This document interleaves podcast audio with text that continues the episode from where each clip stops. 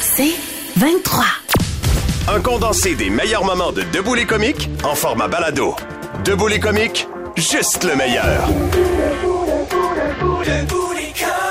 96.9. C'est quoi? Maintenant, il y a une règle non écrite en télé qui fait que les nouvelles générations décrochent. Ouais. Puis Étienne, t'es en plein là-dedans présentement, toi. Oui, oui, en fait, euh, ben, je pense qu'on a, on a vu Pierre-Luc Funk hier à Tout le monde en parle et il parlait d'un projet, donc d'une émission qui va sortir en janvier euh, à Télé-Québec et ça s'appelle On ramasse demain. Et le concept, en gros, là, si je peux me permettre, c'est on est dans un party et c'est comme le best-of d'un party pendant pendant une heure, en fait. Ouais. Et c'est, écoute, pour vrai, là, ça va être vraiment très, très beau comme projet. Le réalisateur, Patrice Ouimet, il, il est écœurant. Fait c'est génial. Sauf que, on a, on fait toujours face à quelque chose au Québec, à la télé québécoise, et je sais pas c'est qui que ça choque, mais ça choque beaucoup de monde sur le fait de voir des fois de l'alcool. Et je trouve ça drôle, puis le diffuseur, et je les comprends, là. Eux, ils, eux autres, ils veulent juste pas froisser qui que ce soit. Ils veulent pas avoir de plainte, et je comprends toute cette affaire-là. Mais c'est quelque chose de légal que tout le monde légal. consomme Ah pour ouais. la plupart. en tout. Exactement. Puis tu sais, on est, on, c'est un party qui est fait euh, entre adultes consentants, mais c'est, c'est vraiment tabou que de montrer ça. Mais j'ai l'impression que ça enlève une certaine génération de la télé- de l'écran. Peut-être. Mais en même temps, tout le monde en parle. Je veux dire, ils ont des Ils ont coupes des de vin. Eh, Absolument. Oui, je suis d'accord avec toi. Et tu sais, ben, en fin de semaine, il y avait un dossier dans la presse où il parlait des, du, en fait, des émissions jeunesse. Et dans le dossier, on parlait du fait que des fois, on avait de la misère à représenter la vie des ados ou des jeunes adultes à l'écran, ce qui fait en sorte qu'ils s'en vont vers les plateformes comme Netflix, comme Amazon, etc. Et j'ai l'impression que on se donne beaucoup, beaucoup de règles, on se donne beaucoup, beaucoup de limites, ce qui fait en sorte que des fois, on a l'air faux. Mais tu sais quoi, Étienne? Je vais prendre la balle au bon, puis je vais même en parler pour les médias en général. Ouais. Même la radio, c'est on, on se retrouve dans une situation similaire. Je m'explique. Les podcasts qui prennent de plus en plus de place. Ouais. Nous, la radio, telle que je la connaissais il y a 10 ans, ce n'est plus la même. Ben. Tu sais, ça fait 20 ans que je suis dans le domaine et dans les 10 dernières années, je l'ai jamais vu muter autant. Ouais. On est en train de devenir ce que les podcasts font. Pourquoi? Parce qu'il y a du bon dans les podcasts. Ouais. Et ça nous amène de la vérité. Ça nous amène à être plus proche de nous-mêmes, à être plus franc et à être plus direct. J'ai jamais dit euh, autant des mots que jamais je n'aurais dit dans le passé, puisqu'on considérait que c'était des, des mots qui n'étaient pas acceptables à, Ouais. à la radio.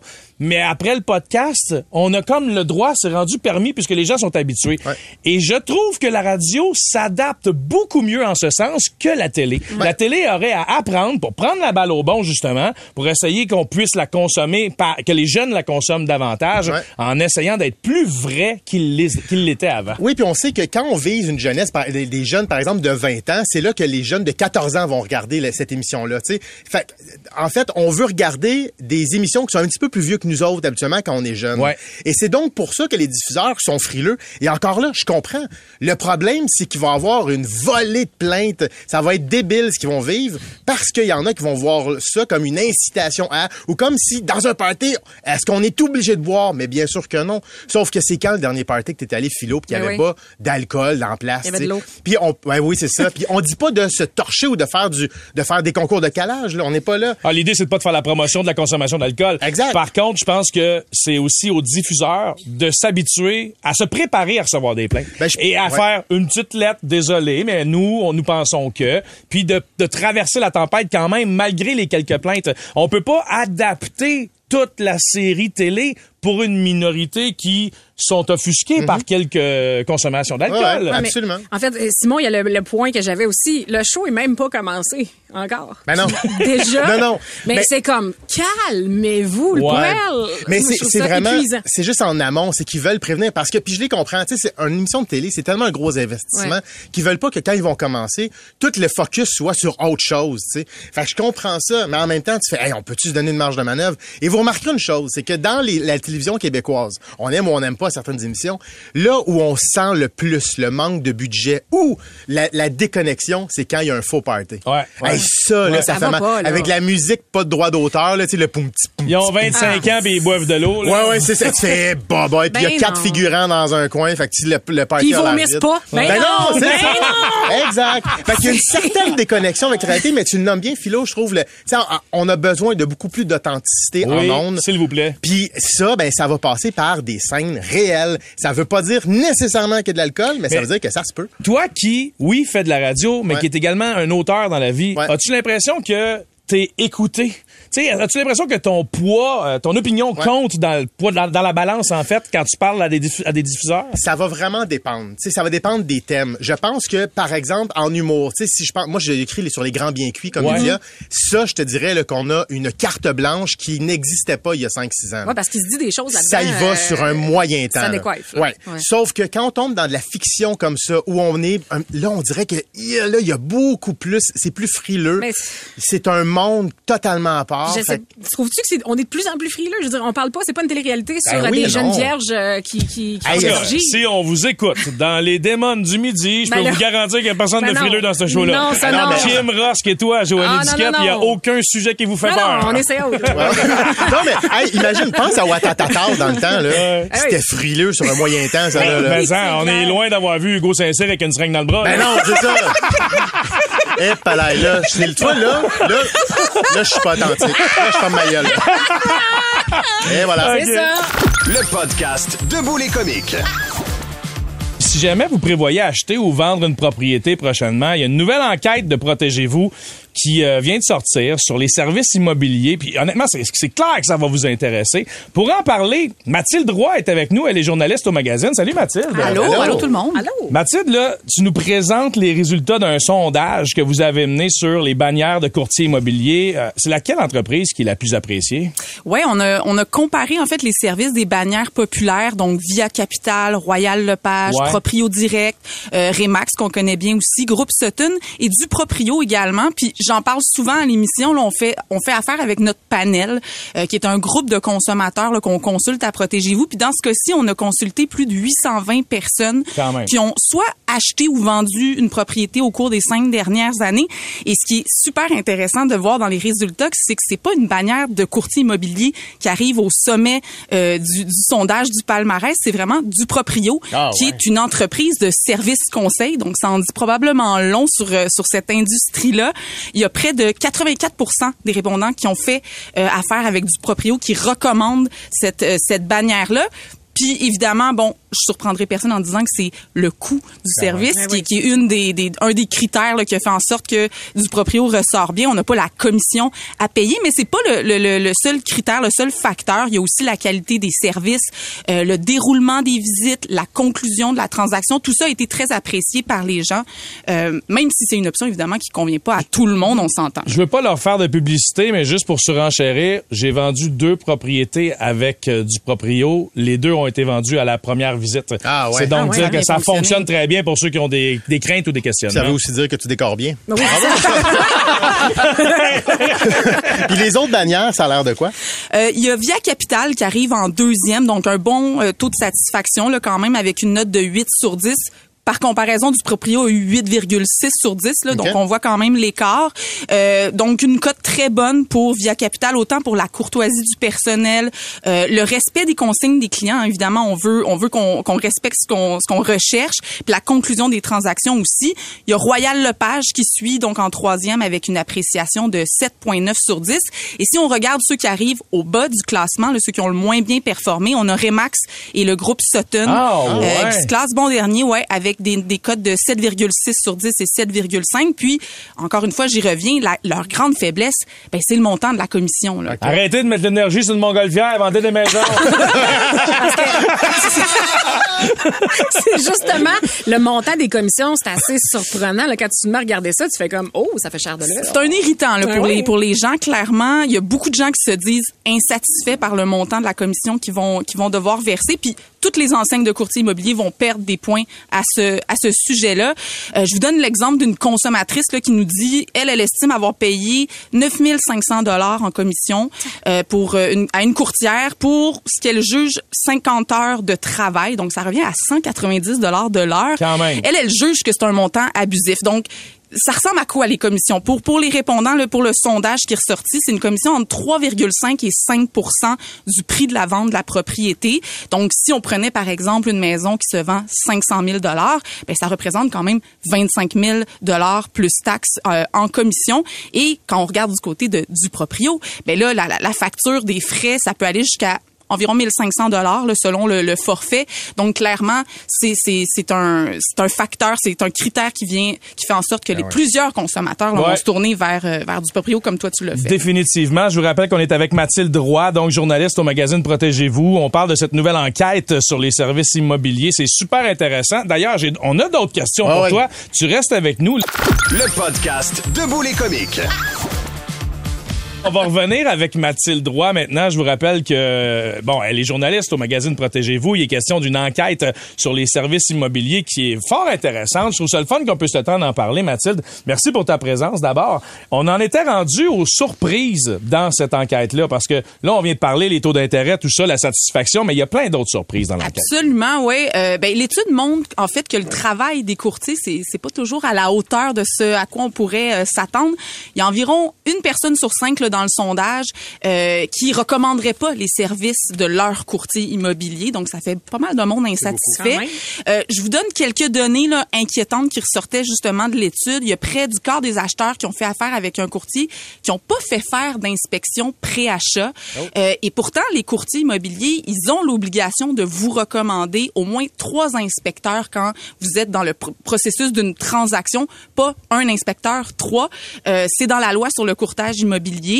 Euh, il y a plus du quart aussi des gens qui ont décidé de faire une croix sur la garantie légale euh, dans leur promesse d'achat. Et ce qui est plus troublant, c'est que 10% des acheteurs interrogés disent qu'ils ont subi des pressions de la part de leur courtier pour renoncer à la garantie légale. Ah, ouais. Euh, et, et, bon, sans garantie légale, ben vous avez plus de recours en cas de vice caché. Euh, donc c'est pas des pratiques, disons, Mais- qu'on qu'on qu'on veut qu'on veut re- retrouver chez son courtier immobilier. Et tout ça est arrivé aussi pendant la COVID. Là, Ouais. Tu sais, je veux dire, Ouais. Il y avait une pénurie, il y avait de la surenchère sur les maisons et tout. J'imagine que ça doit faire référence à ça, entre autres. Abs- absolument, mais en même temps, on voit des histoires. euh, il y a plusieurs histoires qui sont ressorties dans les médias récemment, entre autres le cas de euh, Christine Giroir, de Jonathan Dauphinet-Fortin, qui ont qui ont en fait créé des, des, des offres bidons pour alimenter la surenchère. Puis ça, les, je veux dire, c'est c'est des pratiques qui sont pas du tout euh, légales, souhaitables. Euh, puis même dans un cas où on voit qu'il y a une surchauffe immobilière, on doit s'attendre à ce que son courtier immobilier, il nous représente, Ben il ouais. représente nos droits, il devrait quand même euh, nous donner au moins, pas nous nous euh, nous pousser à, à enlever la garantie Absolument. légale. là. Puis là, si je suis sur le bord de vendre ou d'acheter une propriété, là, vous recommandez quoi, vous, chez Protégez-vous? Euh, oui, si vous voulez faire affaire avec un courtier, parce que comme je le disais, c'est pas tout le monde qui est à l'aise euh, Ouais. d'aller avec du proprio. La, ben, la meilleure chose à faire d'abord, c'est peut-être de demander des recommandations à votre entourage, d'abord et avant tout, puis après de faire les vérifications de base, euh, en validant par exemple si le courtier a un permis qui est valide, s'il est membre d'une chambre immobilière, euh, s'il connaît bien votre quartier aussi, puis ça, ça peut être assez simple à faire, ne serait-ce que d'aller en fait sur le site de l'OACIQ, qui est l'organisme d'autoréglementation euh, du courtage immobilier du Québec. Là, vous pouvez consulter le dossier de votre courtier immobilier, le voir euh, s'il y a des choses qui, qui, qui ressortent de ce côté-là. Puis après, ben c'est de passer un peu comme des, des entrevues d'embauche, rencontrer un ou deux courtiers, leur poser des questions. Euh, c'est quoi leur expérience, c'est quoi leur taux de commission? Euh, Est-ce que ça se négocie, le taux de commission? ça peut se négocier effectivement. Ah ouais. Ça- en fait, ça, dé- ça dépend vraiment. Chaque courtier a un petit peu sa, sa façon de faire. Euh, donc, c'est le genre de questions qu'on peut effectivement poser. Euh, Puis, parmi les témoignages qu'on a reçus, je voulais quand même vous en soumettre un. Il y a un monsieur qui a, qui a vraiment fait ses devoirs. Euh, il a signé un contrat de courtage avec une, une courtière qu'il a rencontrée. Il a posé toutes les questions. Euh, mais sa courtière est partie en vacances pendant deux mois sans ouais. l'aviser le lendemain de la signature. Ben ouais. Donc, encore à ce jour, ce monsieur-là est très en colère. Donc, une des questions que vous pourriez ajouter, là, je dirais, dans, dans cette entrevue C'est quand tes vacances? C'est quand tes vacances. Hey, on y pense pas. Non, c'est ça. Mathilde, Protégez-vous est une référence pour moi. oui. Honnêtement, je le consulte régulièrement. Il y a rien que je sais toujours pas c'est lequel le meilleur fry cooking là. Mais je vais, je vais aller Je le consulter. ça. Ouais, ouais. Mais Oh, oui. pour ces informations-là concernant les euh, courtiers immobiliers, vous pouvez- les gens peuvent aller consulter euh, l'étude directement sur Internet. Absolument. Puis sinon, c'est dans le magazine papier également qui kiosque. Mathilde, merci, Merci. beaucoup de ta présence. Merci Euh, à vous. Une des journalistes justement pour euh, Protégez-vous. Passez une belle fin de journée. On se reparle bientôt. Merci. Salut. Des comiques, de retour après ceci. 96.9, c'est quoi? Le podcast Debout les comiques. Vous allez capoter sur le prochain sujet. Les femmes seront intriguées, les hommes également. La chroniqueuse du 24 heures, Anne Lovely Étienne, que j'adore, elle s'est lancée euh, le défi d'essayer les soutiens-gorge Skims de Kim Kardashian avec les fameux mamelons intégrés. Les mamelons apparents pendant 48 heures, donc sous ses chandails ajustés. Elle exposait des mamelons bien apparents. On lui parle ce matin, Anne Lovely, donc, qui est avec nous. Bon matin, Anne Lovely. Hey, bon matin à tous. Allô? Bienvenue dans Debout les comiques et félicitations pour ce test, ma foi. Vraiment. Au- autant intéressant que loufoque, tu sais. Audacieux. Tu sais, j'ai l'impression que c'est un test que tu as voulu te, te lancer pour voir la réaction des gens, autant que est-ce que c'est confortable. Mais justement, explique-nous d'abord c'est quoi ce fameux soutien-gorge? Euh, co- co- combien t'as payé ça, puis ça sert à quoi, tu sais? Bon, fait que j'étais sur euh, mon Instagram, voyez-vous, et là je vois cette publicité de Kim Kardashian que je suis, hein, euh, de sa marque à elle. Fait qu'il faut dire que Kim Kardashian tient un magna euh, de sous-vêtements parce qu'elle fait de la lingerie et des vêtements qu'on appelle de lounge. Et elle euh, lance ce fameux soutien-gorge-là qui s'appelle The Nipple Bra. Alors, c'est vraiment des, des mamelons très apparents. On a l'impression, comme je peux emprunter l'expression québécoise, d'être sur les hautes 24 sur 24, OK? Mais pourquoi? C'est, c'est, pour- pourquoi? C'est une mode, ça, ou? Ben, moi, je pense qu'elle voulait faire un méga coup de marketing, puis ça a fonctionné parce que non seulement la vidéo a été vue plus de 88 millions de fois, j'ai regardé toutes les autres publicités que Kim Kardashian fait et ça frôle entre les 20 millions, les 15 millions, c'est jamais autant que 88 millions. Et là, ça a été vraiment plus fort que moi. Je me suis dit, il doit y avoir quelque chose derrière cette affaire-là. Je vais l'acheter, puis je vais demander à mes boss si je peux faire l'expérience empirique, si je peux emprunter mon corps euh, à la société pour faire l'expérience, qu'est-ce que ça va me donner de porter cette, ce, ce, cette gorge-là? Et là, après 130 dollars et 72, euh, parce que c'est ça que ça a coûté, euh, ben, j'ai reçu ma petite boîte chez nous. Et là, euh, je savais pas trop quand que j'ai pris le soutien-gorge dans mes mains. Premièrement, je le trouvais très confortable. Fait qu'il y avait une- il y avait un souci de qualité là qui était dedans. Et l'autre l'autre truc, c'est que le soutien-gorge, lui, il est capable de, de bien te remonter ça. Si euh, vous pouvez me permettre aussi l'expression. Fait que ce soutien-gorge qui est décolleté, qui est hyper confortable, mais bon, on voit très très bien les mamelons hyper ronds. J- J'avais l'impression de porter un kit euh, comme si je venais de sortir d'un- de, de chez le chirurgien plastique. Ah, Hey, moi, C'est j'ai une- vraiment ça. J'ai une tonne de questions. Ouais. Je sais pas par où commencer tellement que je, je suis entre le. J'ai le goût de l'essayer tout de suite. Non, je suis gênée. Je, je veux savoir. euh, Ça s'est passé un peu comme en deux temps. La journée numéro un, t'étais Oui. t'étais toi sur tes réseaux sociaux. C'est- Qu'est-ce que t'as vécu? Comment t'as vécu tout ça? La réponse des gens qui ont vu ça, parce que moi, je vais être honnête, je suis allée voir la, la photo, la vidéo. T'es t'es magnifique, mais c'est une audace qui, qui est incroyable. là. Ben, l'affaire, c'est que j'étais tellement mal à l'aise, là. Mais ouais? tellement mal. Ben oui, parce que déjà là, je trouve que dans notre société, tu sais, on a un genre de biais inconscient qui dit que quand on est une femme et qu'on a une poitrine généreuse, une poitrine pulpeuse, on dirait que ça ça va avec une fille qui est un peu niaise, tu sais, un peu Ah. comme on fait beaucoup les les médias sociaux, ben les médias, les médias point avec euh, alerte à Malibu avec Pamela Anderson. Puis c'est là que je me suis posé la question est-ce que je m'assume, est-ce que j'assume mon corps de femme, c'est entièrement, ou est-ce que je suis en train de faire de l'hypersexualisation avec mon corps? Ouais, ouais. Puis pourtant, en portant cette brassière-là, je me trouvais pas plus niaiseuse. Vous, vous comprenez ce que je veux Ouais, dire? absolument. Fait que je me sens, c'est ça, fait que je me sentais vraiment comme ambivalente avec ce produit-là que je portais. Puis j'ai eu un tas de réactions de part et d'autre. J'ai eu des femmes qui m'ont dit, ben, en la vie, on dirait que tu encourages beaucoup l'hypersexualisation chez les, ben, les adolescentes, parce que c'est beaucoup les adolescentes qui regardent ça sur les réseaux sociaux, et chez les jeunes femmes. Là, j'étais là, ouais, c'est vrai. Mais en même temps, il y a des femmes qui ont applaudi des femmes de la communauté LGBTQ+, par exemple. Mais da- dans la deuxième femmes- journée, Ouais. la deuxième journée, t'es sorti à l'extérieur, puis là, t'as as eu un autre genre de choc. Eh boy! Ah ouais, Ouais. hein? ouais, la deuxième journée, elle j'ai fait exprès, puis en plus, il faisait froid, tu sais. Fait que je me suis dit, bon, ben, tu sais, ça, ça, ça se pourrait, mettons, ça Ah ouais. se pourrait. Euh, et là, je sors dans le vrai monde et je dois aller dans une station d'essence. Et je suis en train de, de mettre de l'essence dans ma voiture, puis il y a un client, euh, donc, donc mâle, je peux dire comme ça, Ouais. qui est là et qui ne fait que regarder ma poitrine. Ouais.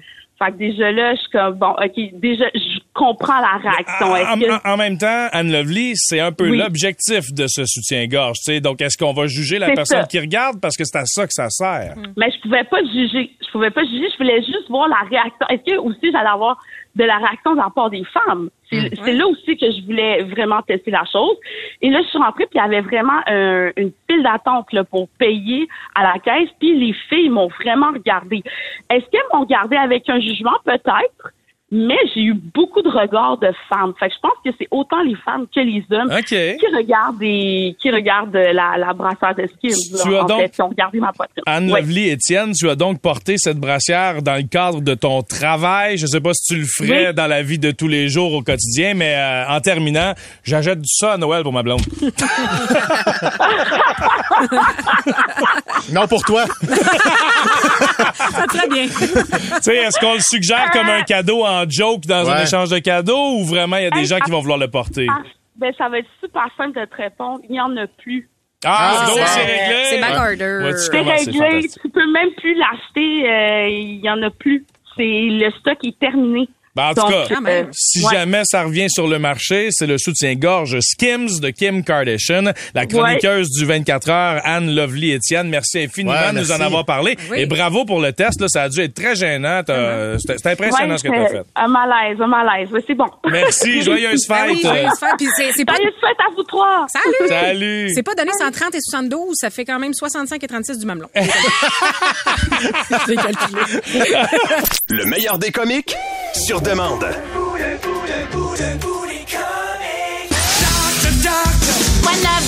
Avec le doc Michael Bensoussan. Non, jamais entendu parler. Doc Ben Sousa, Michael, de son prénom, un plaisir de Ben te oui. recevoir. Merci, bon matin. Ça fait longtemps qu'on s'est pas vu, mais, Mais oui, je hein? m'ennuyais tellement toi. Oh, merci, moi aussi. Alors qu'on apprend euh, aujourd'hui, qui vient nous parler en fait d'une étude sur la relation qui existe entre l'asthme chez les enfants et la flore intestinale. Oui. Là, va falloir que j'essaie de comprendre là, comment ça se peut. Le colon, c'est pas mal assez loin des poumons, ça me semble? Oui, Euh, c'est euh, c'est très intéressant ce que tu dis et, et la remarque que tu fais, elle est évidemment celle que vont se faire la plupart de nos auditeurs. On, sait parce qu'on en parle souvent que la flore intestinale anti- anciennement flore intestinale, on en appelle ça depuis plusieurs années le microbiote. On sait qu'il y a beaucoup d'auditeurs et d'auditrices qui sont passionnés par le microbiote et effectivement, spontanément, on se dit que quand le microbiote du tube digestif est perturbé, ça va donner des problèmes digestifs et des maladies digestives. On se dit que what happened in the tube digestif stays in the tube digestif, comme dit Sébastien Hurtaud chaque année quand il va faire son tailgate. Mais non, non, non, non. En fait, on sait également dans beaucoup d'études et dans beaucoup d'appareils, que ce soit rhumatologique, neurologique, et là en l'occurrence pour l'appareil bronchopulmonaire, que des perturbations du microbiote peuvent donner des maladies authentiques à distance du tube digestif. Cette étude-là dont je vous parle aujourd'hui, elle est très intéressante à bien des égards. D'abord, elle est sortie dans un très- une très très grosse publication, le BMJ, British Medical Journal, c'est très gros. Ensuite, c'est une étude qui porte sur 7200 bébés canadiens, donc ça aussi c'est des cohortes vraiment énormes. Il y a euh, les chercheurs de Montréal, de Sainte-Justine qui ont participé à cette étude-là. Et cette étude met en évidence qu'en fait, quand il y a eu des perturbations pendant la grossesse et pendant la petite enfance qui peuvent influencer le microbiote du bébé, on va avoir un asthme qui va apparaître dans l'âge préscolaire. Donc, qu'est-ce qui va perturber le microbiote du bébé? Alors ça, on en avait déjà parlé plusieurs fois. C'est une naissance, par exemple, par césarienne. En effet, quand le bébé naît par césarienne, il ne passe pas par voie basse, il ne, part pas, il ne passe pas donc au contact de la flore vaginale Mais de qu'est-ce la maman. que ça change pour sa microbiote? Eh ben, en fait, depuis qu'on connaît euh, le, le- le- le- développement et l'importance du microbiote, quand on part de zéro, il faut quand même savoir que quand le bébé sort de la maman, il est stérile de dehors et de dedans. Et dès les premières secondes de vie, tout ce qui appartient au bébé, ça va être la peau, les bronches, les voies aériennes supérieures et le tube digestif vont être colonisés par les bactéries de l'environnement et les toutes premières bactéries de l'environnement, c'est les bactéries de la maman. Ça va donc être les bactéries qui sont présentes au niveau du vagin lors de la naissance, en tout cas quand la naissance se passe par voie basse, et ça va être également les bactéries qui sont présentes sur la peau, puisque le bébé va téter euh, le, le sein de la maman et va à ce moment-là immédiatement coloniser le tube digestif avec euh, euh, avec ces bactéries-là. Et en fait, tout ce qui va perturber ça, on sait que c'est potentiellement euh, générateur de maladies. Par exemple, cette étude suggère que les enfants qui sont nés par césarienne, que les enfants qui sont nés pendant que la maman prenait des antibiotiques pour X raisons pendant la grossesse, que les enfants qui ont pris dans les premiers mois de vie des antibiotiques pour X raisons sont susceptibles de développer de l'asthme dans les six premières années de vie. Année très importante parce que c'est dans ces années-là que les poumons se développent. Impressionnant. Après ça, est-ce qu'il y a des, des formes graves d'asthme qui sont consécutives à ça? Alors, l'étude prouve que ça se peut effectivement, qu'en fait, les formes les plus graves, ça va être chez les enfants qui vont avoir des antibiotiques dans les premiers mois et les premières années de vie. C'est pour ça que quand on est un parent et qu'on a un enfant qui a une otite, qui a une sinusite, qui souffre, qui morve, qui a 39 de fièvre, on a juste envie d'aller voir le docteur, de le supplier, de le secouer, de l'attraper par le sarrau et de lui dire, mais tu, tu vas-tu m'en donner de la pénicilline? Tu etc. Ouais. Mais en fait, dans ces moments-là, les, les- les médecins et notamment ceux qui connaissent, les, les pédiatres qui connaissent un peu toutes ces études-là, essayent vraiment de garder les antibiotiques pour les cas où c'est très important parce que quand on donne des antibiotiques, on va tuer les méchantes bactéries, mais on va tuer aussi les, bonnes, bonnes. bactéries et ça peut tout à fait perturber durablement la microbiote et pourquoi pas, dit cette étude, Mais- provoquer de l'asthme qui peut être très grave. Mais qu'est-ce qu'on peut faire comme parent pour essayer de prévenir ça? Alors, justement, ça va être le... con- D'abord, première chose, je le répète parce qu'il faut le mettre à chaque fois que c'est important, ne pas fumer. Ben ouais. Ça- Ah, alors bah, ça, ça a l'air de rien, mais dans cette étude, on prouve que le tabagisme de la maman, que ce soit pendant la grossesse évidemment, Donc, mais même donc on met pas de tabac dans notre joint, on ça? met pas de Ah, Bonne remarque, mais le joint, le joint, le joint, c'est pareil. Non, je sais. Mais c'est vrai, non, mais le- c'est des produits de combustion, donc c'est pareil. En fait, on aurait dû dire, on prend des gummy bears. Mais euh, effectivement, le tabac, le tabac, ça peut donner ça. Euh, on- euh, mais également le comportement euh, par, par rapport aux antibiotiques. Donc vraiment essayer de prendre des antibiotiques uniquement quand c'est nécessaire. Je le redis, faire des cures de probiotiques de temps en temps, y compris pour les enfants, ça peut être très intéressant. L'alimentation, c'est très important. Donc chez le bébé, c'est encore quelque chose qui dit que euh, il va falloir essayer de faire le mieux possible pour allaiter son enfant, même si c'est c'est pas toujours facile pour la pour la maman au départ, et une alimentation qui est vraiment variée, puisque tout je le redis en tant que gastroentérologue passionné, tout va passer par la santé digestive. Tout, on, tout, tout. On a une question de Camille sur la messagerie texte qui est en lien avec ce dont on vient tout juste de parler. Allô, je suis enceinte de 18 semaines Oui. et je suis incapable d'arrêter de vapoter Ah. avec nicotine. Malgré ça, euh, ça m'inquiète beaucoup.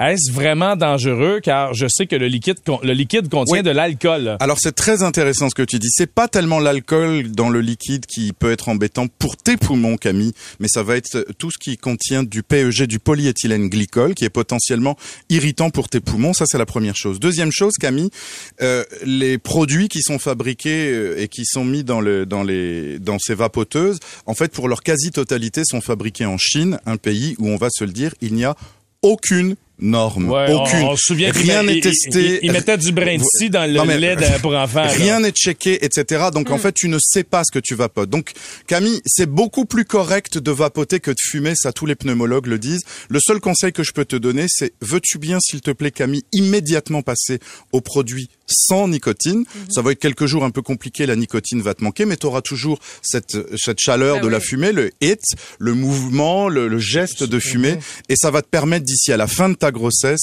de pouvoir te débarrasser de ça et d'élever ton enfant avec le tabac qui fait partie de ton passé. Euh, Il y a Kevin sur la messagerie qui demande, il dit, mon père étant décédé à l'âge de 53 ans d'un cancer de l'intestin et par la suite généralisé, à quel âge me conseilleriez-vous de me faire checker ayant moi-même souvent mal au ventre, si elle est régulière, âgée de 28 ans? J'avoue que je n'ai pas non plus une alimentation saine. Est-ce que je m'inquiète pour rien?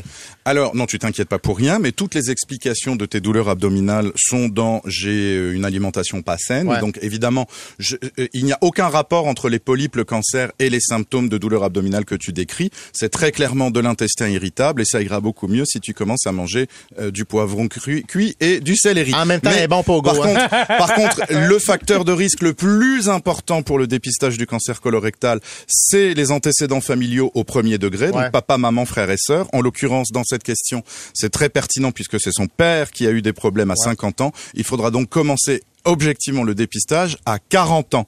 Donc comme tu as 28 ans, il te reste 12 ans Oh. pour réapprendre à manger et trouver un médecin de famille. C'est drôle parce que C'est ce qui devrait tout juste. Ouais, c'est ça, c'est Voilà, ça. ça devrait être Je viens tout juste d'avoir 40 ans, là, vois-tu, il va falloir que je commence à y penser. On a une question de Claudie qui dit euh, est-ce qu'un scan de l'abdomen peut remplacer une coloscopie pour la détection de polypes ou de diverticules? Alors, excellente question. Oui et non. Ce qui va remplacer la coloscopie pour euh, dépister les polypes et, le co- et les diverticules, ça va être ce qu'on appelle une coloscopie virtuelle. Ouais. La coloscopie virtuelle est un certain type de scanner qui se fait avec les scanners les plus modernes. Donc, c'est assez disponible. Les scanners au Québec sont euh, régulièrement quand même assez euh, des, des, des, patentes les plus récentes et les plus pointues.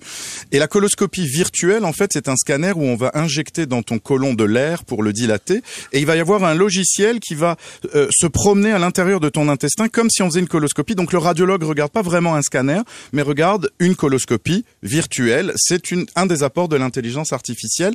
Donc c'est pas forcément plus agréable qu'une coloscopie parce qu'on injecte beaucoup d'air dans le côlon. Donc après une coloscopie virtuelle en général, on pète jusqu'à dimanche.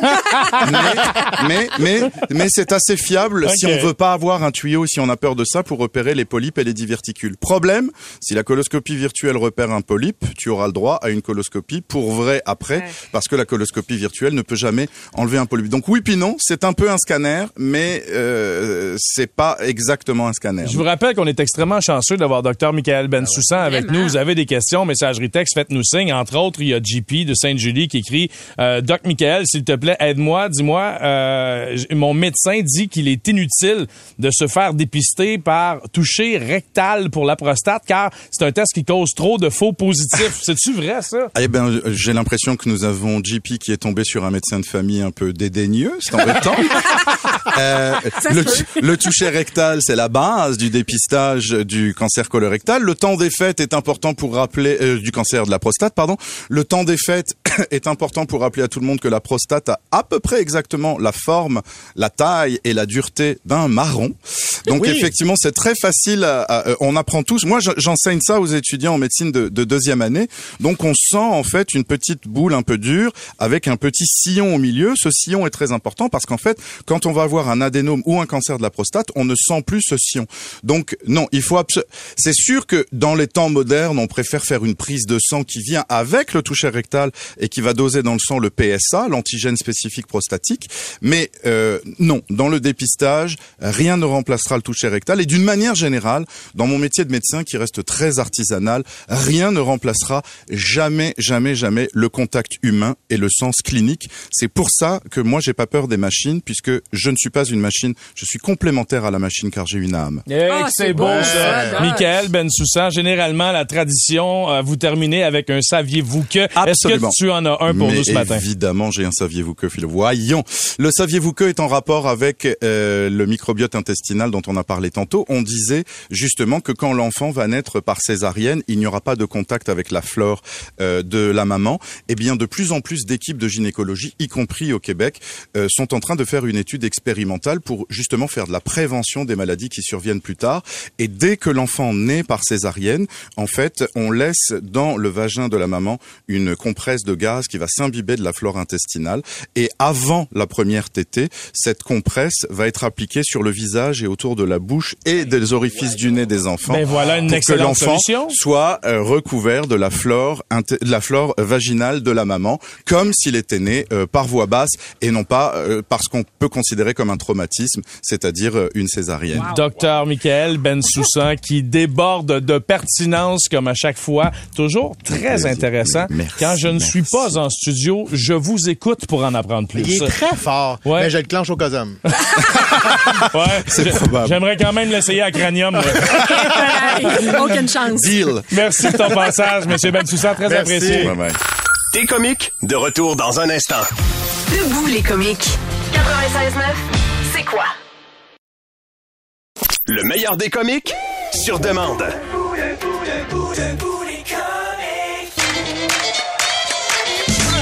Pac-a-dum, pac-a-dum, c'est le temps d'avoir du fun. Pac-a-dum, pac-a-dum, ah oui donc, vas-y mon dame.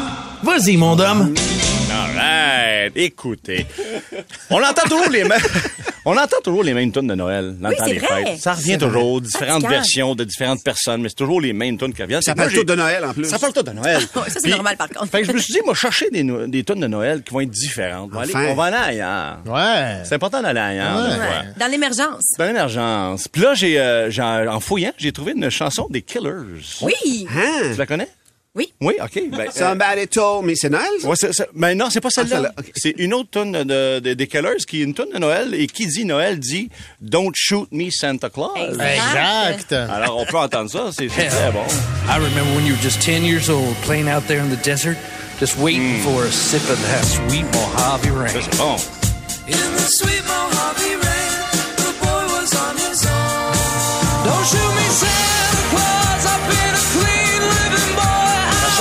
Quand même. C'est hot. Juste les paroles sont bizarres un peu.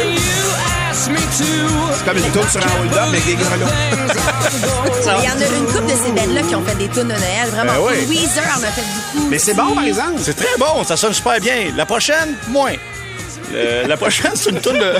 la prochaine, c'est une tune de Lou Monty. Et qui dit euh, on dit euh, temps des fêtes? oui? Je pense que oui. Alors, on est le euh, Dominic the Donkey de Ah Lou oui, Monty. ben oui. Hey, jingity jing.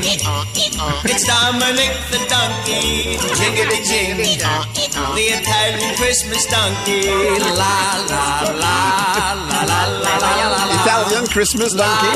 Wow, Dominic. Hey, hein? Hey, ça, c'est vieux, ça, par exemple. Ah Dominic oui, the c'est Donkey, ça a plusieurs années. C'est très vieux. Là, Mais ça j'en ai pourrait une, être un euh, nouveau classique.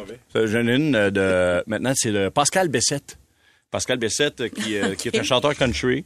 Euh, sûrement que vous le connaissez. Oui, de- de nom, de a- sa, sa chanson s'intitule Le plus beau Noël de ma vie et c'est tellement touchant.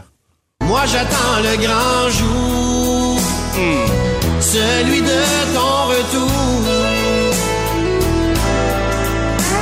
Ce serait pour moi le plus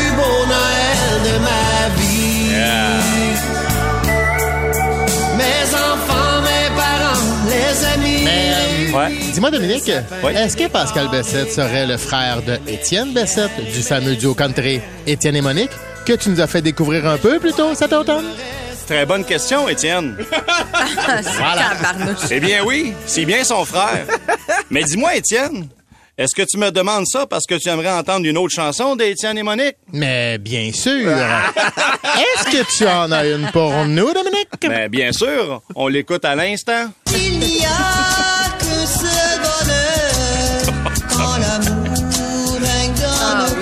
C'est pas de Noël, mais. Non, c'est pas Noël, mais C'est féerique pareil. ça, ça donne des frissons. Ben, c'est de la magie, c'est de la magie. Qu'est-ce que je te Ben, dis? non, mais rajoute des grelots là-dessus, puis on est à bonne place. Moi, moi, le trémolo de Monique, là. Check, écoute, écoute. Très bien. Voilà. Ben, c'est une tune de Noël. Ben oui. Parfait. Voilà. Ah Bonne affaire de régler. OK, c'est comme ça, là. Bon. Euh, la prochaine, c'est le fun d'aller ailleurs. Hein, dans d'autres pays. Comme dans. Comme, là, je me suis dit, mais aller au Japon. Ah, Ah, oui. ben Ils ont oui. Noël là-bas. Ils. Noël Ben là-bas, oui, fêtent Noël là-bas. Et quelle meilleure façon de dire Noël, joyeux Noël, que de dire Viri Christmaso o Irishimase? Ben oui. Ou, euh, parce que là, quand je parle en japonais, faut que je prenne, quand je prends la vraie voix de japonais, je suis capable de plus la voir. Ah, très, très bon. T'es proche? Très, très Donc, bon. euh, Très, très bon. Bravo pour ça. Ouais, T'as c'était- vraiment préparé c'est un bon plat. Moi, tantôt, je me suis préparé, mais ça va être écœurant. Ouais. Ça a été de la merde. Mais c'était ouais. bon, c'était pas mauvais. Non, C'était c'était pas, mauvais. Très fort. C'était très fort. non, j'ai réalisé que j'ai monté le, le volume de ma sonnerie. Ah, c'est ça. C'est ça, il est là le glitch euh, du gag. Mais on peut l'en- on peut l'entendre pareil. Ouais.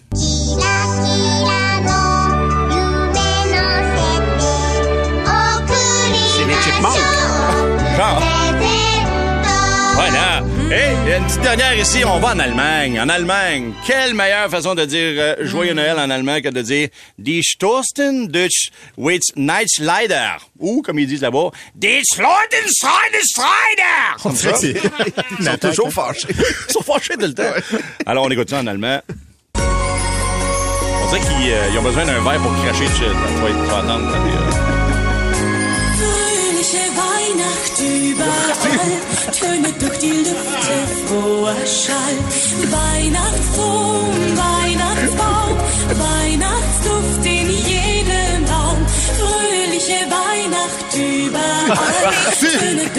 Spécial, là-bas, quand je chante Noël, euh, t'as besoin d'un verre vide pour cracher dedans. Ça pète à côté. Des graines de tournesol. je Mais sais ça pas. fait très Noël. Ça fait très Noël. On dirait que j'ai automatiquement les petites maisons, le couvert de neige. Ah, ça oui. le fait, je trouve. Ouais. Ah oui. Voilà. Ça marche. Merci, Bravo, mon cher. merci. Il C'est des suggestions comme ça, hein. Une Étienne, chance il y a- que t'es là. Il y, a plein, il de gens qui veulent te recadrer concernant la famille Bessette. C'est pas son frère, c'est son fils. Oh! Ah. Étienne? Ouais. C'est le fils de Pascal. Ou le contraire. Simonac. Ou le contraire. Ma recherche était mauvaise. Ah non, mais ils sont craqués, là. Ils sont vraiment. Voyons, les gens. C'est pas son père, c'est son fils. C'est son fils. son ah, ben fils. là, Colin. Ben, je pense qu'il vient d'une région où les deux peuvent, se peuvent. Mais le plus incroyable, c'est que les gens sont capables de nous recadrer sur cette famille-là. Ben oui, c'est ça, là. Il y a quelqu'un qui dit Allô, la gang, ouais. je connais Pascal Bessette, fils d'Étienne et Monique Bessette. Arrête donc, ouais. Ils connaissent. J'ai des frissons présentement. ben oui, t'es c'est haute. Ben oui, Des toi. grosses d'homme. Ah ouais? Ah ouais. Ben ouais. Des peines, on liche ou on suce? Non, non, non, non, non. Bon, c'est parti. J'ai On croque. Le podcast Debout les comiques. Si vous connaissez pas le courtier hypothécaire Pierre-Charles Jolicoeur, on va vous donner le goût de vous abonner à son TikTok et son Instagram dès maintenant.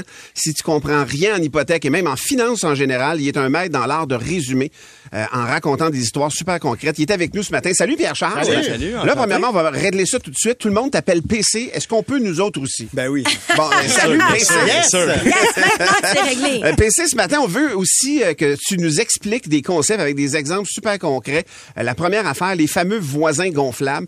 Tu sais, un gros char, grosse piscine, grosse roulotte, puis là, il veut agrandir la maison. C'est quelque chose que tu dois voir quand même assez souvent. Là. Ouais, hon- honnêtement, sur tous les clients qu'on a, ça arrive quand même assez fréquemment parce que, tu sais, comme souvent le monde, il demande, OK, mais est-ce que les histoires que tu racontes, tu sais, c'est-tu vrai, il me semble que ça fait pas de sens, il y en a beaucoup des cas, puis la vérité, c'est que, tu sais, au volume qu'on a actuellement, on parle à peu près une quarantaine de clients, l'équipe au complet par jour, fait qu'on voit de tous les genres, honnêtement, puis ça arrive, pour être franc. Puis j'ai même eu quelqu'un de mon entourage à moi que j'ai- qu'on avait fait une vidéo par rapport à ça, qu'on était au secondaire ensemble, puis que je me faisais intimider par cette personne-là, etc., puis qu'un moment donné, il m'a appelé parce qu'il fallait qu'il rachète les parts de sa maison.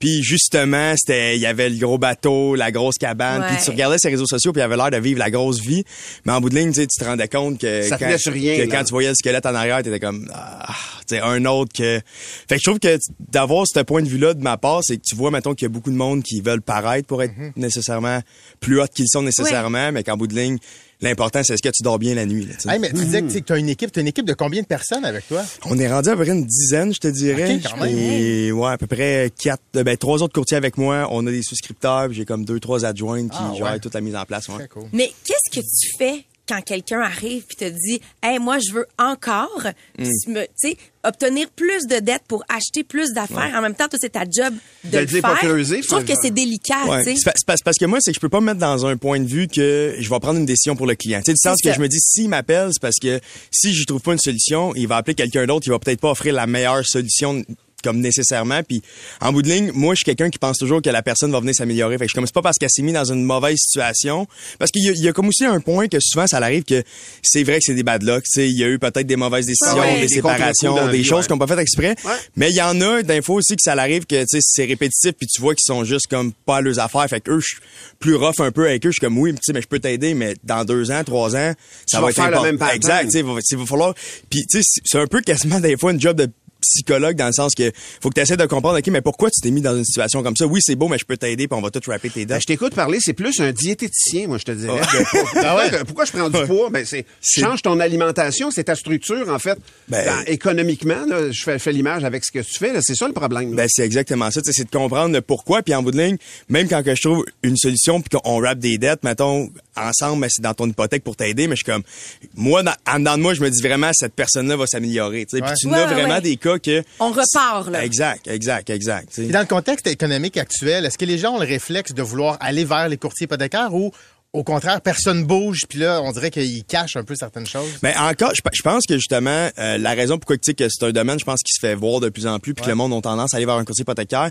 La hausse des taux d'intérêt font, ben, font en sorte aussi que je pense que quand tu reçois ton offre de renouvellement de ta banque, t'es comme j'étais à 2,8, là on m'offre 6,3. Ils veulent magasiner. Ils sont comme est-ce que la banque elle essaie de m'avoir versus à- exemple avant tu avais un 4.8, tu te fais offrir 2.3, t'es comme ouais, c'est déjà mieux que ce que j'avais, est-ce Ben que ouais. vraiment même si tu aurais pu avoir encore mieux. Puis c'est au- en bout de ligne aussi c'est que tu vas pas faire nécessairement juste affaire avec, avec un courtier pour un taux mais la grande majorité du monde qui nous appelle sont comme PC, on n'a pas de service. On change tout le temps de conseiller. Ouais, ouais. Fait que, tu sais, c'est le gros point de la raison pourquoi je pense que... On va te garder avec nous. On va vouloir Ouais. parler, entre autres, des gens qui, qui voulaient se qualifier pour une hypothèque, qui pensaient pas qu'ils allaient pouvoir en avoir Mhm. une. Mais sur la messagerie texte, avant, il y a une- on a une question pour toi. Euh, question pour PC, donc quelqu'un qui n'écrit pas son nom, écrit good, good, good, good, good, good, good, good, good, good, ou good, good, good. Fait qu'il voulait savoir qu'est-ce que, qu'est-ce que t'en penses de ça. On attend ta réponse. Qu'est-ce qu'il faut- par, par rapport au nombre de good qu'il faut dire? Ouais, exactement. Ça dépend vraiment de la situation. Si vraiment c'est exagéré puis tu t'es fait passer un citron, Ouais. c'est le nombre que tu veux. Good, good, good, good, good, good, good, jusqu'à temps que OK. la personne, elle se demande qu'est-ce qui se passe. là. OK, je comprends la subtilité. Tu comprends? Parfait, c'est bon. PC Joli Cœur avec nous, on te garde. Le podcast Debout les comiques. On est avec PC Jolicoeur. PC Jolicoeur qui fait réagir. Vous pouvez le, le- vous le connaissez par TikTok ou par Instagram. Euh, il va nous parler, euh, il nous parle d'économie, euh, litté- littéralement de l'économie personnelle. Oui, absolument. Puis évidemment, ta présence PC fait en sorte qu'on a des questions de la part de nos éditeurs.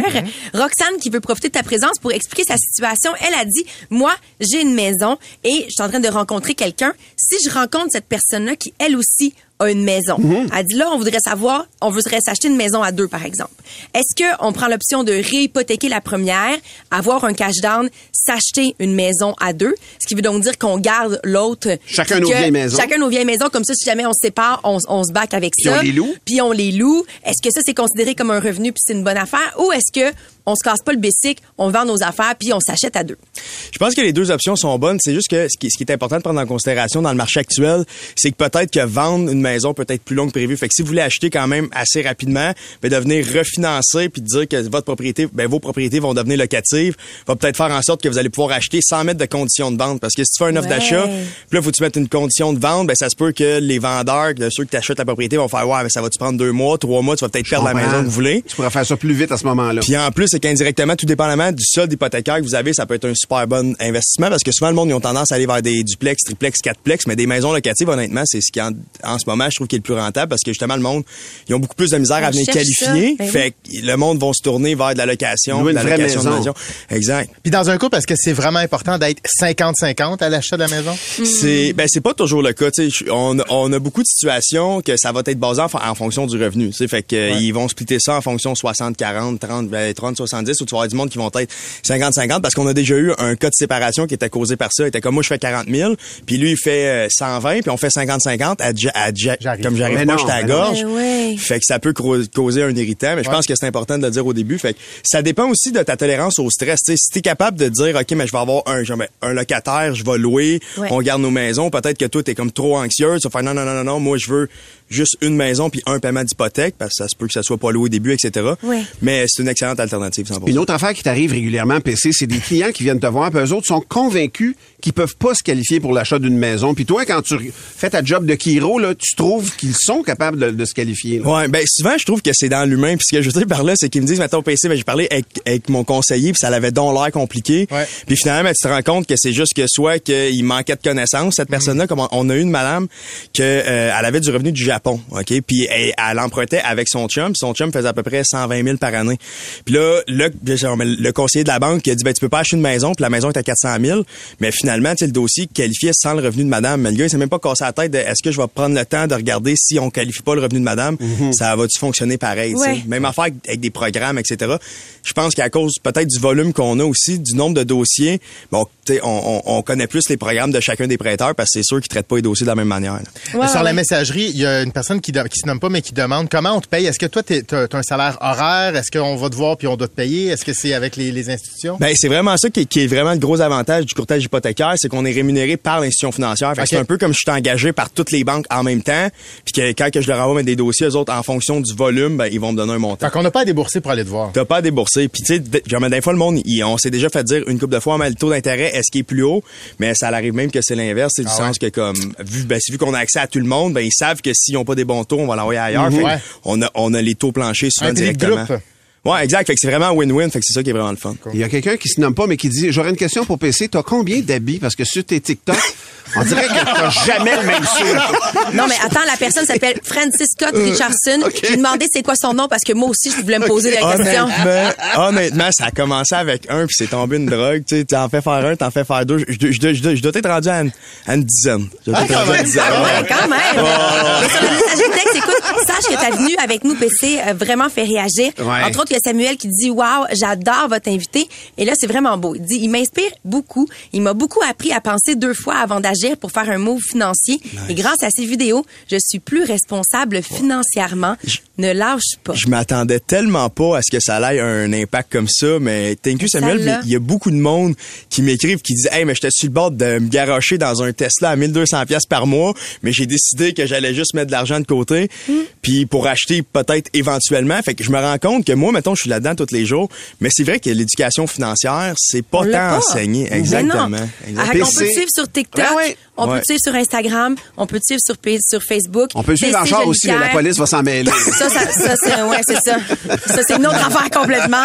Ah, voilà, merci beaucoup d'avoir été Merci. avec nous. Merci à vous autres de C'est vraiment cool. Infiniment apprécié. PC euh, Joli Cœur ici euh, dans Debout les comiques. Le podcast Debout les comiques. Je le disais, ça fait des semaines qu'on a hâte de recevoir Vincent Valliant, puis c'est à matin que ça se passe. C'est comme un cadeau de Noël avant le temps. Vincent! Non, mais pour vrai, on voulait savoir comment tu vas. Est-ce que tu arrives à Noël en même temps que tout le monde? T'es-tu dans le jeu ces temps-ci? Qu'est-ce qui se passe? Ah, on arrive toujours un peu à Noël, ses, ses genoux pareil. On se mentira pas. Fin de ma réponse. mais mais t'arrives ses genoux, à part être ses genoux, ça a l'air de quoi le temps des fêtes euh, chez toi, Vincent Vallière? Est-ce que t'es le genre même à sortir ta guitare ou t'es off, off? Ah non, pour non, vrai? non, ouais, euh, je- beaucoup de musique. Chez nous, mes enfants font, font de la musique aussi. Euh, La belle famille fait de la musique. Fait que euh, on chante. Ah euh, oui, OK. pas- Ça danse pas, mais ça chante. Ça chante. Pas, fait qu'on ça danse. Si vous venez, si vous Ouais. venez chez nous, on va pas danser, mais on va chanter. Vous écoutez pas de musique, vous la faites. On la fait, C'est c'est ça, la différence Wow, entre les wow. deux. Ouais, c'est vraiment le fun pour ça. Est-ce que, euh, Vin- Vincent, sur ton, sur ton site Internet, en ce moment, il y a comme pas de show à venir? Tu viens-tu de finir une tournée? Il y a pas de show. Il y a pas de show à venir. OK. Il y a vraiment- quelque chose d'autre? T'es-tu content de ça? J'ai peut-être des shows. J'ai le vertige un peu, mais je suis content. Puis euh, je pense que j'étais rendu à ce moment-là de pas avoir de show à, à venir. Mais attends, là, attends. Ton hésitation non, mais- fait en sorte que je suis obligée de te demander, t'es-tu à l'aise de prendre du temps? C'est volontaire? Ben, en fait, oui, oui, c'est volontaire, complètement ça? volontaire. Euh, et puis, euh, est-ce que je suis à l'aise? C'est une, une bonne euh, question. Je pense que oui, pour la première fois de ma vie, le fait de ne pas savoir Ouais. ce qui m'attend, Mhm. je l'assume, puis ça me ça Mm. m'angoisse pas à, à journée longue. Fait que Ben, c'est- on comprend que tu sors d'un bouillon des dernières années. C'est la première fois que ça t'arrive depuis longtemps que t'as Oui. pas de. Là. C'est ça. Puis tu sais, ben il y a plusieurs créateurs autour de la table. Vous savez que des fois mettre la terre en jachère, euh, Mhm. Comme important, tu sais, Ouais. pour prendre prendre du repos Ouais. pour euh, Ouais. pour essayer de, de revenir avec quelque chose de nouveau. Mais il y a- je suis moins dans l'urgence plus que d'essayer de trouver ça va être quoi la, la suite. Mais pour écrire sur quelque chose, faut que tu vives quelque chose aussi. Ouais.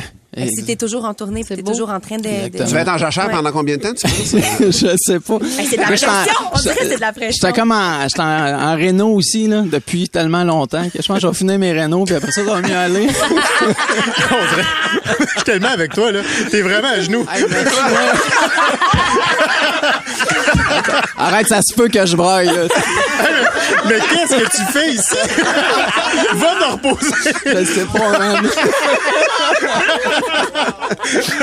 Hey, mais 2023, ça a été une grosse année aussi. Tu sais, quand au temps des fêtes, on regarde en arrière, puis ça a été l'année où on a perdu Carl Tremblay. Ouais. Oui. Toi, ça, ça a fait quoi pour toi, ce- cette perte-là, ce moment-là? C'est une, tellement une, une grande perte pour la. Je, par- je, je, je, je perdais un ami, mais c'est une grande perte pour la, Ouais. la chanson québécoise. Puis je pense que on a tous senti qu'on perdait un peu un, le mem- un membre de notre famille. Ouais. Ça, tu sais. Ouais, Tu sais, Sarah, t'en, sais quelque chose? Tu sais, Ça, ça, ça, moi, ça m'a fait cette, euh, Cet effet-là. cet impact-là. Puis je pense que ça va être un deuil que collectivement on va porter euh, Ouais. longtemps, mais avec beaucoup de, de souvenirs très, très, très heureux aussi. Ouais, puis c'est comme des, des souvenirs concrets qu'on a aussi. Des souvenirs concrets, euh, ouais. Puis tu sais, dans, dans, dans notre cas, Sarah et moi, c'est des souvenirs aussi de- à l'in- à l'interne de voir cette gang-là travailler, de voir ce gars-là, Carl Tremblay, se préparer à un show. Ah ouais?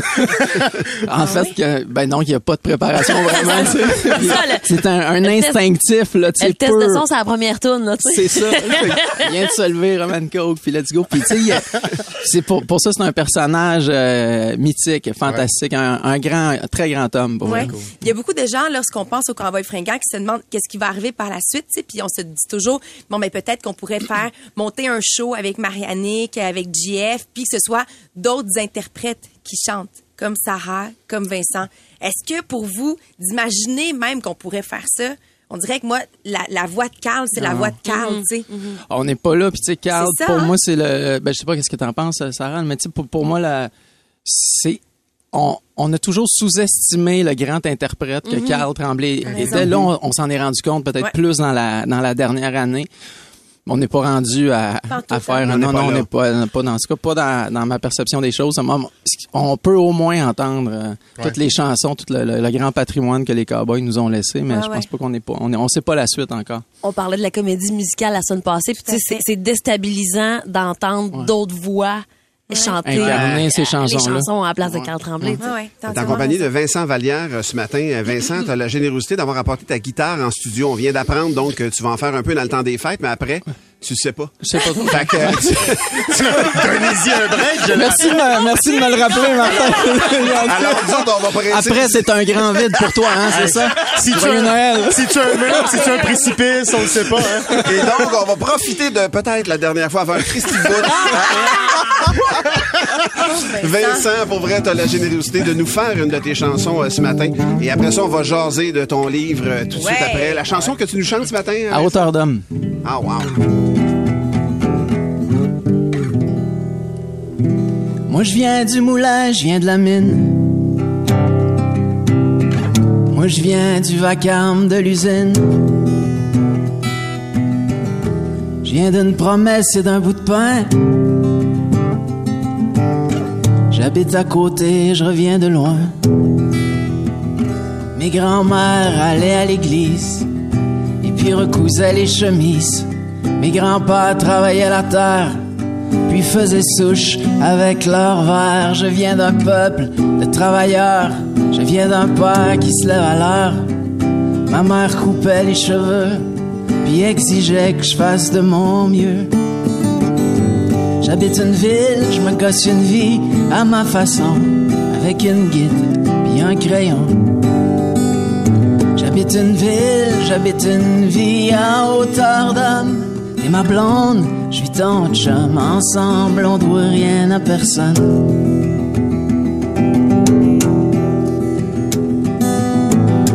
Moi, je viens d'un arbre et d'un ruisseau.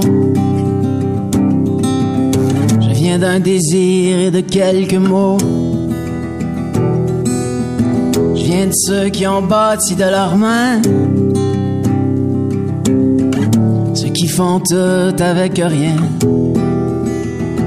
Les ouvriers, les abattoirs, les vendeurs de hot dogs sur le boulevard, les monteurs d'acier dans le ciel, les mères qui se tapent tout le bordel, les livreurs de caisses de bière, le monde qui brasse des affaires, tous ceux qui ont la parole modeste et puis qui parlent par leurs gestes. J'habite une ville, je me cosse une vie à ma façon, avec une guide puis un crayon. J'habite une ville, j'habite une vie à hauteur d'homme. Et ma blonde, je suis ton chum. Ensemble, on doit rien à personne.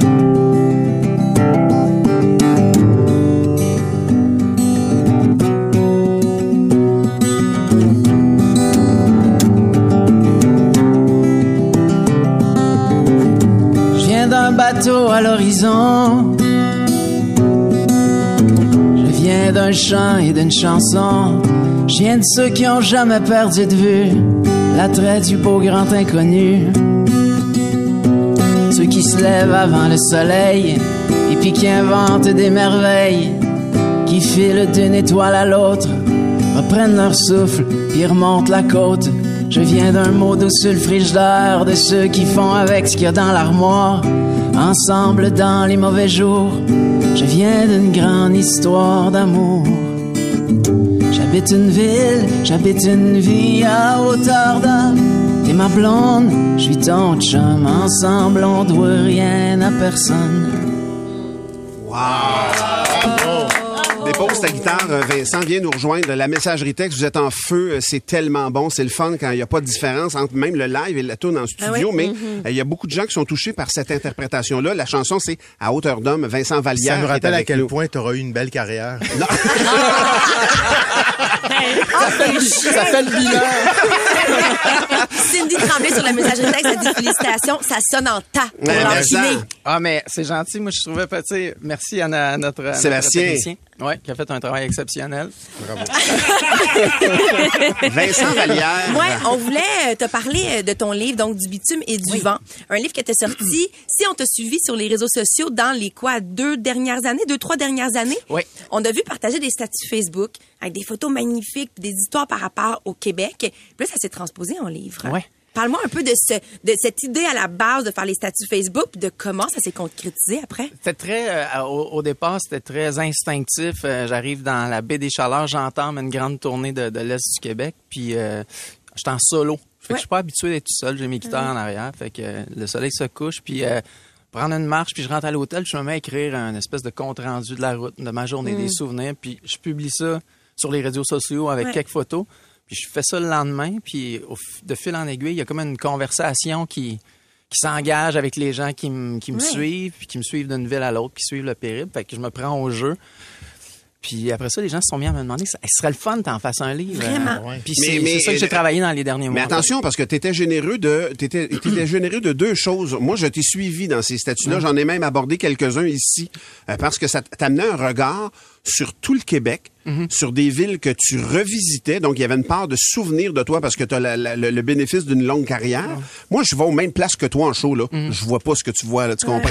Ouais. Tu avais toute ta vrai, sensibilité puis ton regard, les photos que tu faisais étaient spectaculaires Ah, et chargées toutes d'une histoire. Il y avait rien. Fait que ce livre-là, il s'est comme accumulé en arrière de toi puis Ouais. on dirait qu'il t'a poussé à l'écrire. L'accumulation de tout raison. ça- C'était une chance de ressasser des, des, des, des souvenirs importants, de parler de certaines grandes amitiés, mais aussi de parler de... De, de, de- de ma perception du territoire puis de la réalité. A un, un volet qui s'est ouvert au fil des, de la tournée. C'est vraiment le, le, le volet de une espèce de la fin de la de, de la grande euh, des grandes industries au Québec, l'impact que ça a sur La les- désindustrialisation, Ouais. mettons, presque. C'est ça. Puis l'impact que cela dans, dans plusieurs villes euh, au, au Québec présentement, tu sais, fait que puis tous les défis qu'on a à relever, tu sais, fait que c'est vraiment été un, très intéressant. Puis tu disais aussi, il y a une phrase qui m'a touché, c'est que il y a beaucoup de villes que tu visites en tournée qui sont pas des villes touristiques. Les îles de la Madeleine, la Gaspésie, il y a plein de gens Mais moi, qui y vont. que ça, c'est notre plus grande chance, je trouve, euh, parce que oui, on connaît la majorité des gens qui nous écoutent euh, sont d'aller, tu sais, un peu en. Gaspésie, dans le bas du fleuve, mais tu sais, il y a, il y, a, il y a certaines zones en Abitibi, euh, puis il y a d'autres villes québécoises euh, Mhm. qu'on connaît, Comme Val-des-Bois. comme Val des La place où on va gazer, finalement. Puis puis il y a beaucoup d'histoires dans, dans, dans tous ces Ouais. dans toutes ces villes-là, dans tous ces patelins là, puis c'était de mettre euh, de mettre ça en lumière, fait que ça a vraiment été j'ai beaucoup appris en faisant ça, j'ai beaucoup euh, j'ai aimé ça. Puis c'est ça, puis là je sais plus qu'est-ce que je vais faire. Hey, je vais pas le ramener là, mais il y a- dans le processus, il y a des gens, tu sais, que écrire une chanson ou écrire un livre, ça reste de l'écriture. Ouais. Mais toi, le processus, est-ce qu'il a été plus facile ou plus dur Mm. dans le cas d'écrire un livre? Euh, ben, je te dirais différent, mais c'est un peu la, je, je suivais un peu la même, euh, le, le- même instinct en, sui- en privilégiant plus l'écriture du cœur que Ok. l'écriture. euh, Efficace. et- et- et c'est ça, il y, a une, il y a une- il y a une espèce de souci d'efficacité puis un souci de clarté aussi. Est-ce Ouais. que puis de- d'essayer de, me mettre, de mettre euh, la, ma plume au service du récit et non l'in- Et dans non l'émotion. Ouais, ouais. C'est ça, fait que vraiment de, de servir l'émotion, de Ouais. servir, c'était ça le, le, le, le jeu, c'était ça le travail, fait que puis c'est très, je me suis rendu compte qu'on se révèle de façon, je me, que je me révélais de façon très différente que que c'est le cas en chanson. en- qu'en En chanson, c'est comme Ben plus court, hein? C'est, plus court, oui. le format est Package, tellement tellement di- différent, fait que c'est deux c'est deux sports un peu, tu sais dans la même famille, Ouais. mais Ouais, c'est ouais. pas le, pas la même affaire. Ah, Fait que là, c'est Noël qui arrive. Souvent, Ouais. on a des échanges de cadeaux. Ouais. Puis on sait pas quoi offrir à Ça quelqu'un se quand donne. tu sais. Mais non, mais tu sais, c'est le genre Ben d'affaire. ouais, ben pour ouais. vrai, là. Faut que tu pages euh, t'as, t'as- t'as une pige de cadeau puis c'est pour offrir à quelqu'un, un homme Ouais. ou une femme, Ouais. euh, de, de, de peu importe l'âge. Je pense pour vrai, du bitume et du vent, c'est un très On beau a un cadeau gars dans le néant, on peut-tu l'aider? J'aime, j'aime Oui, cette c'est idée-là de, de suggestion. Mais il c'est va, vrai, il va lui c'est falloir vrai, des Vincent. chèques parce qu'il reste chez eux. Ben ouais. Exactement, mais Vincent, Voilà. merci infiniment d'avoir pris du temps. pour Vincent. nous. Merci, c'était le fun de vous jaser. Vraiment, c'est le fun. Toujours le fun de te, de te revoir, effectivement. Euh, Vincent Vallière, un artiste complet. Puis, euh, je vous le dis, même si vous n'avez pas vu ses statuts Facebook ou Instagram, allez jeter un œil là-dessus. Ça vaut quand même la peine. Vincent Vallière. Pour plus de tes comiques, écoute 96.9 C'est quoi du lundi au vendredi dès 5h25 ou rends-toi sur c'est quoi.com. C'est 23.